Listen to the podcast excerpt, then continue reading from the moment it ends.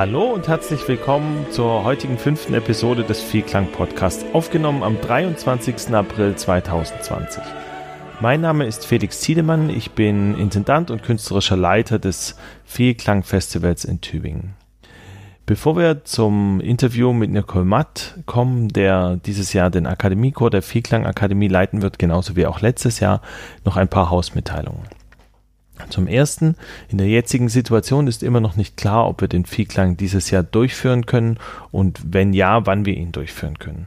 Es wäre natürlich wunderbar, wenn wir unser zehnjähriges Jubiläum gebührend feiern können. Wir haben ein fantastisches Programm zusammengestellt, aber bisher ist es noch nicht so ganz klar. Zum zweiten, auf Wunsch einiger Zuhörer werden die regulären Episoden zwischen 20 und 30 Minuten lang werden in der kommenden Zeit und die vollen Episoden sind auf patreon.com slash vielklang gegen einen kleinen Obolus abrufbar.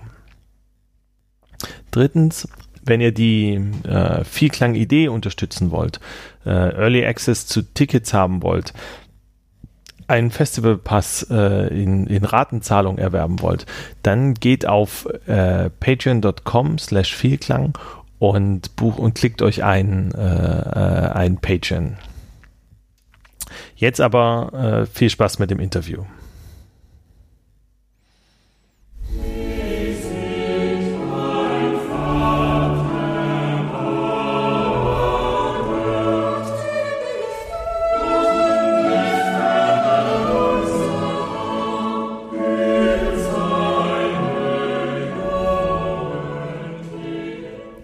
Noch ein kleiner technischer Hinweis. Ähm, Im Interview mit Nicole gab es äh, Schwierigkeiten mit der Internetverbindung, deswegen gibt es ab und zu Störgeräusche und Aussetzer im Interview. Jetzt aber wirklich zum Interview.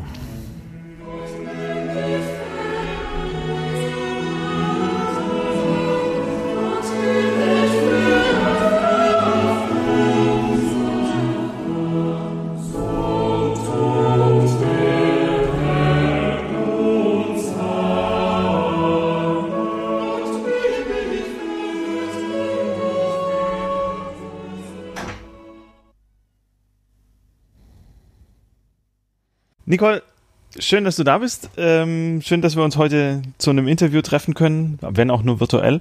Ähm, wie geht's dir?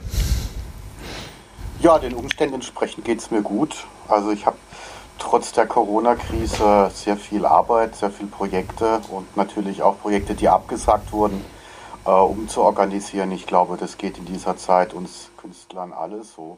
Mhm. Aber ich bin gesund und das ist die Hauptsache. Okay. Was hast du gerade so aktuell für Projekte? Ich habe da ein Video gesehen, das du gerade vor ein paar Tagen veröffentlicht hast. Das fand ich echt cool. Ja, wir haben so ein Virtual Choir Video gemacht, wo wir hm, Sänger aus 28 Ländern zusammengebracht haben, die gemeinsam ähm, Botschaften auch aufgesprochen haben in ihrer eigenen Sprache, äh, wo es mhm. das Thema halt geht, äh, Frieden und was wir uns für die für die Zukunft erhoffen und äh, waren auch ein paar Streicher dabei.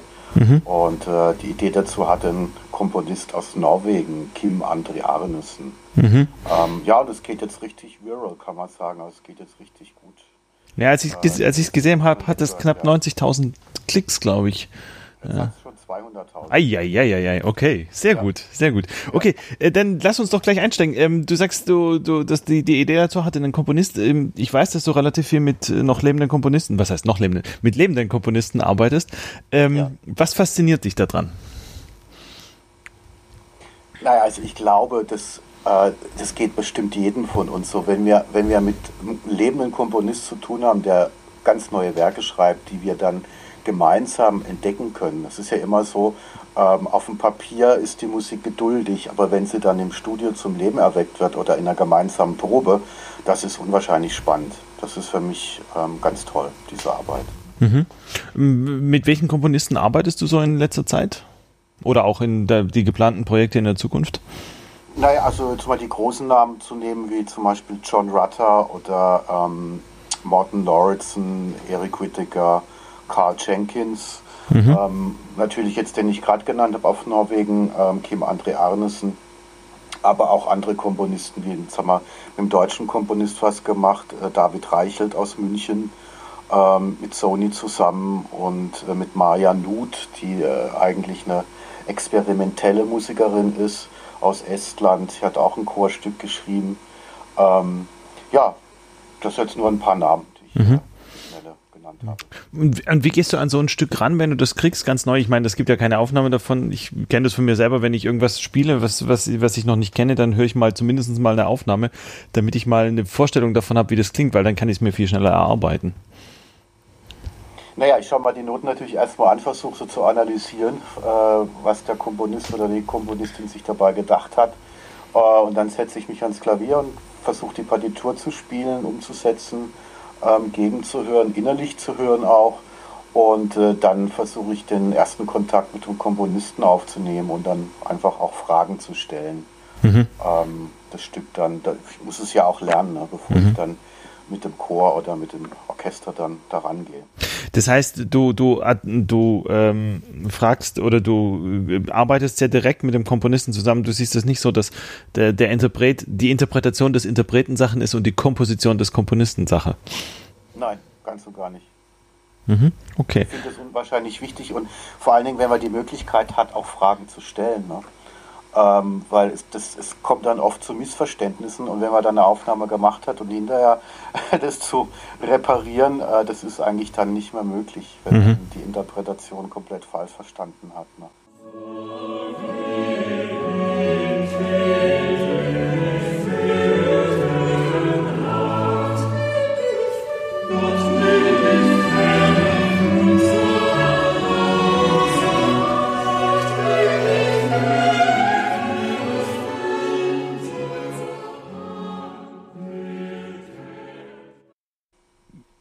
Ich würde dich gern ein bisschen über deinen Werdegang befragen. Du kommst ja aus dem Schwarzwald, wenn ich das richtig weiß.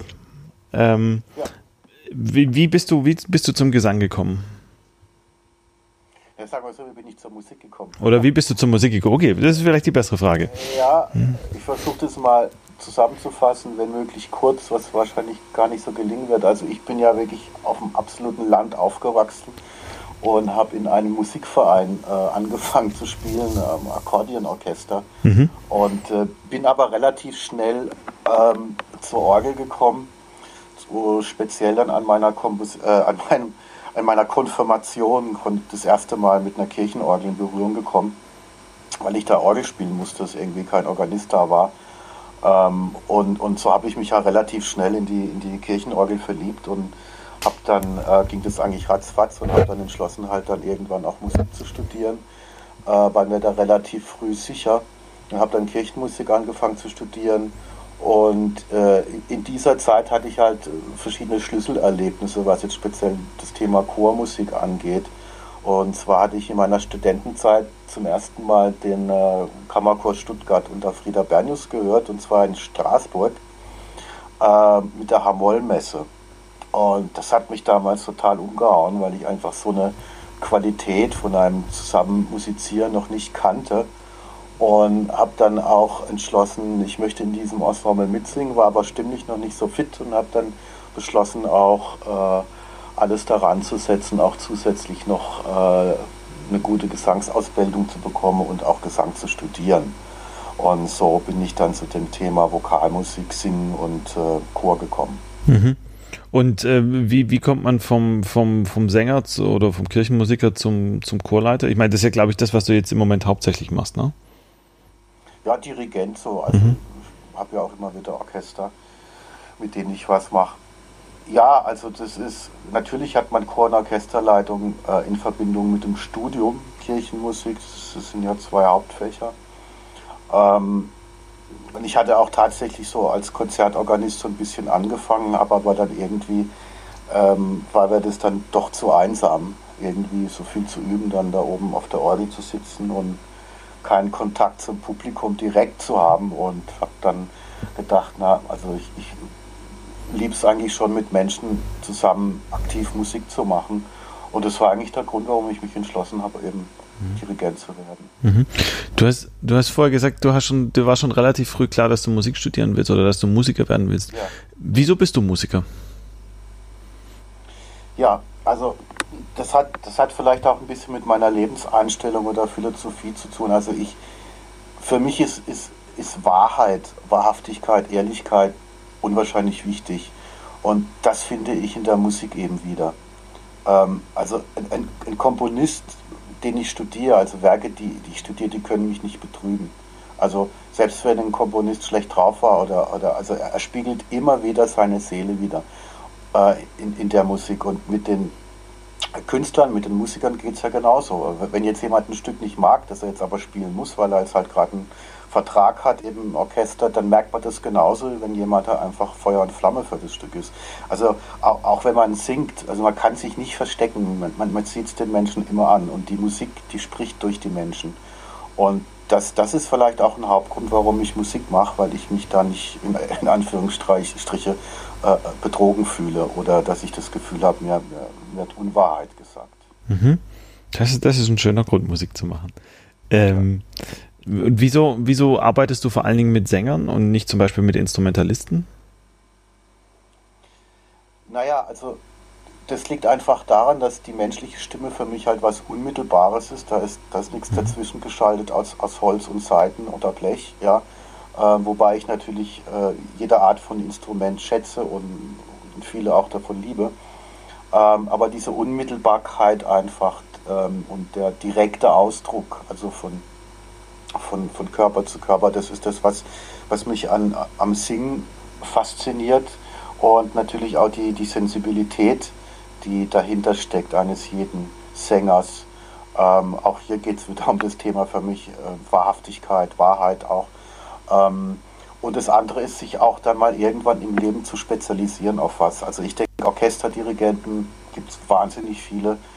Ähm, da ist der Markt auch hart umkämpft. Ähm, Im professionellen Chorbereich, wo ich ja arbeite, ist es eher weniger. Und ähm, da ist es auch immer gut, wenn ich zum Beispiel einfach kreative neue Ideen habe, wie ich ähm, speziell eben auch zeitgenössische Chormusiken und breiten Publikum ähm, schmackhaft machen kann. Ja. Mhm.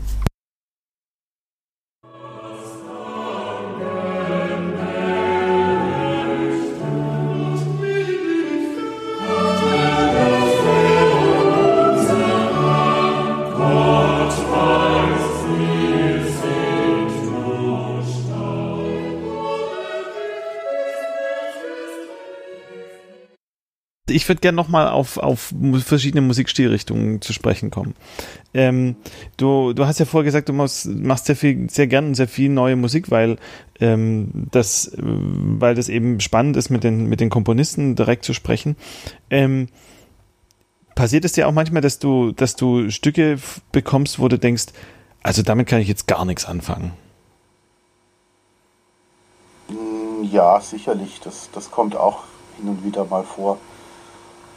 Äh, also grund, grundsätzlich bin ich jemand, der einfach weiß, was er kann und was er nicht kann.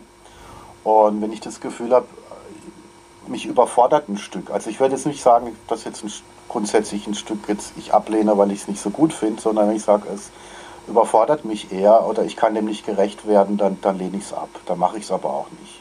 Also ich, ich, ich muss nicht alles äh, aufführen, äh, nur, nur, unter dem Label neue Musik, sondern äh, ich führe das auf, wo ich dahinter stehe, wo ich mir auch zutraue, das umzusetzen.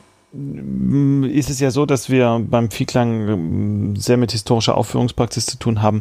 Wie ist dein Verhältnis zur historischen Aufführungspraxis? Also ich kann vielleicht kurz mal sagen, wie es mir damit geht. Ähm, ich habe ja Cello studiert, ganz normal, klassisch und ähm, habe eigentlich erst gegen Ende meines Studiums bin ich da drauf auf historische Aufführungspraxis gestoßen. Es ist so, dass meine Tante bei der Akademie für alte Musik spielt, aber ich habe das früher gar nicht so als was anderes wahrgenommen, sondern das war halt für mich eine bestimmte Art, bestimmte Musik zu machen.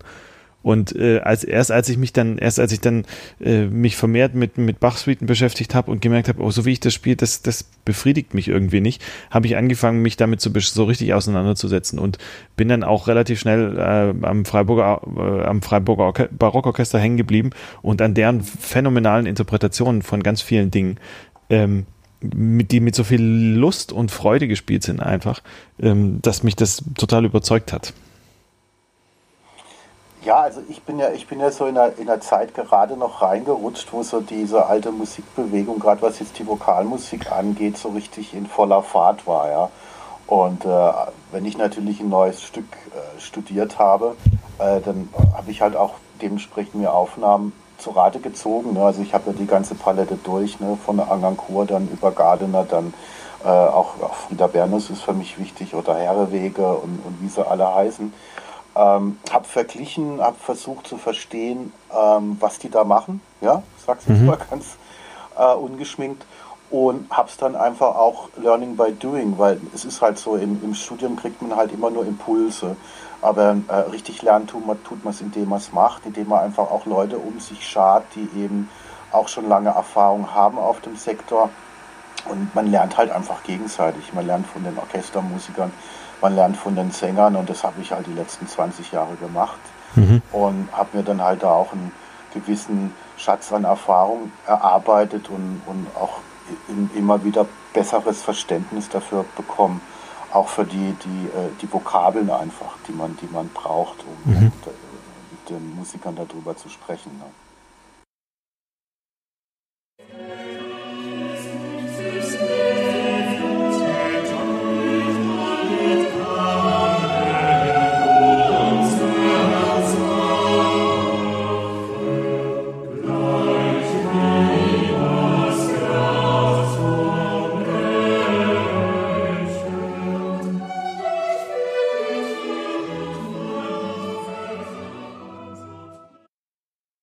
Also ich bin, wir haben ja schon, bevor du zum Vierklang gekommen bist, einen Chor gehabt.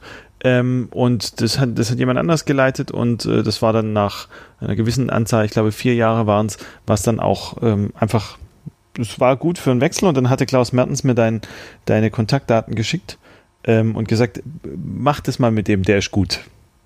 Ja. Äh, wieso, wieso hast du gleich von vornherein gesagt, äh, ich mach das?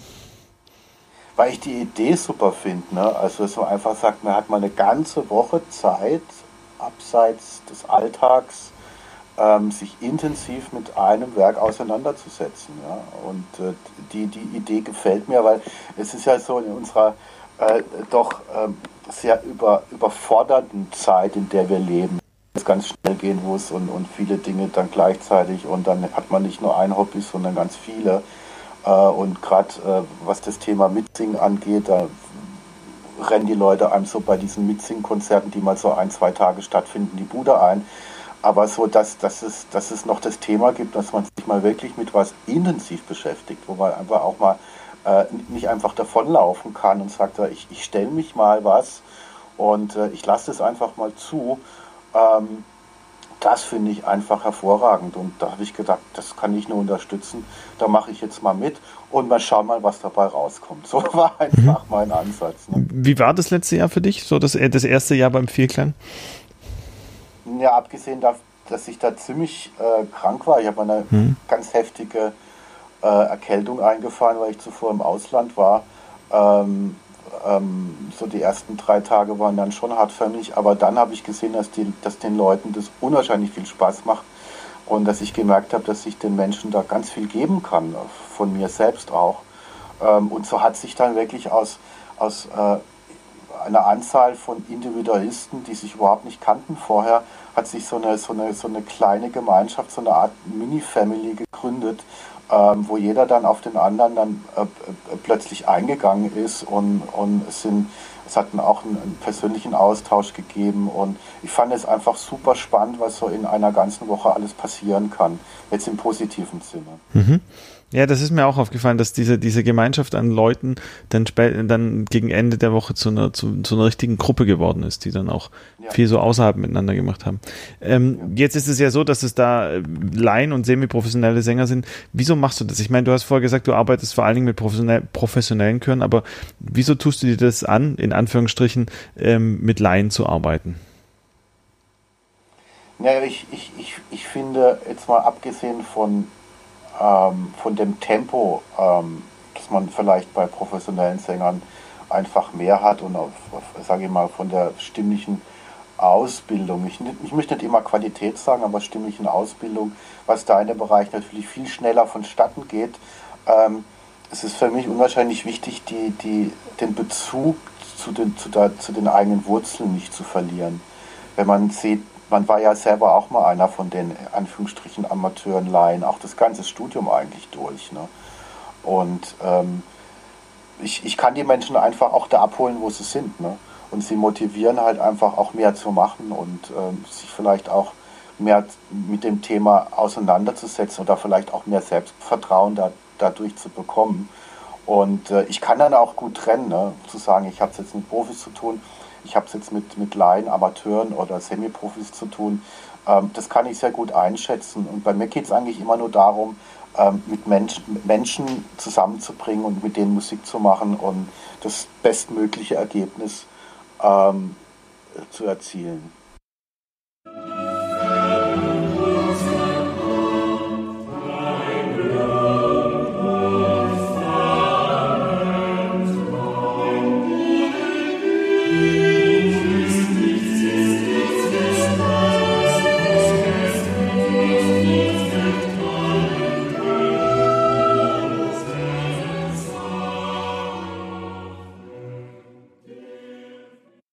Wir haben ja letztes Jahr ähm, Monteverdis äh, Marienvesper gemacht, nicht ganz, wir haben äh, große Teile daraus gemacht. Ähm, jetzt hast du dir dieses Jahr ähm, Bachs Motetten ausgesucht. Ähm, die Idee ist, wenn ich das äh, richtig verstanden habe, dass wir, dass ihr ähm, alle mal anarbeiten wollt und dann drei aussuchen, um die dann im Konzert zum Abschluss zu machen. Ja, drei bis vier. Drei bis genau. Ähm, ja. Wie, wie ist dein Verhältnis zu den Bach-Motetten?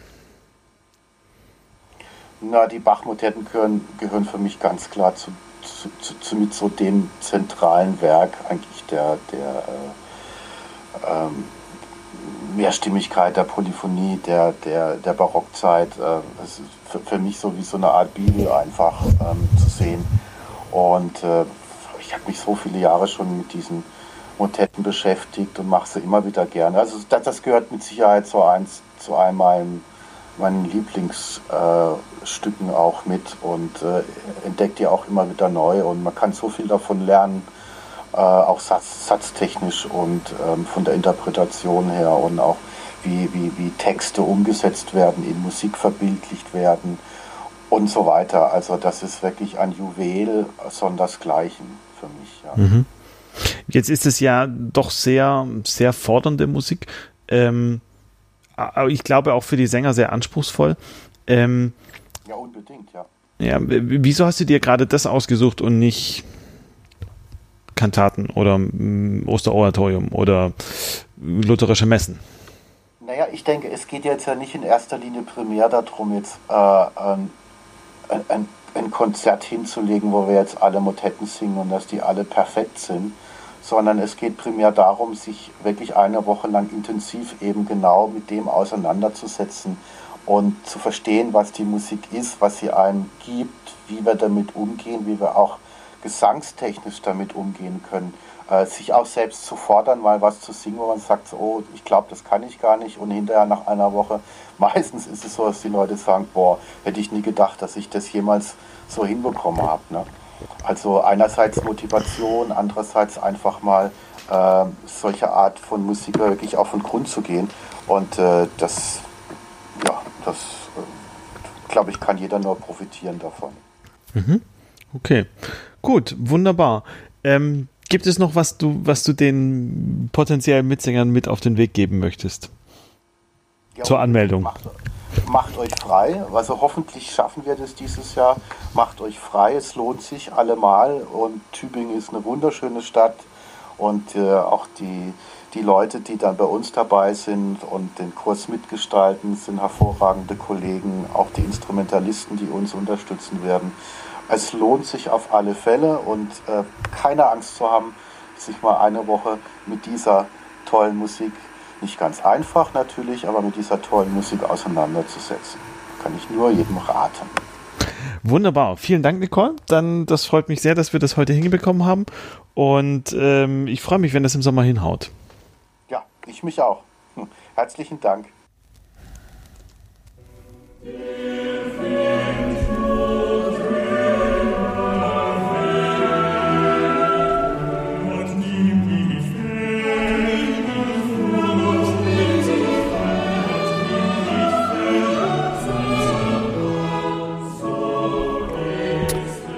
Das war das Interview mit Nicole Matt. Vielen Dank, dass ihr zugehört habt. Wenn ihr die, das volle Interview ähm, erhalten wollt, könnt ihr das auf www.patreon.com slash Vielklang machen. Dort könnt ihr auch zum Beispiel einen Festivalpass für das kommende Jahr, also für dieses Jahr, erwerben.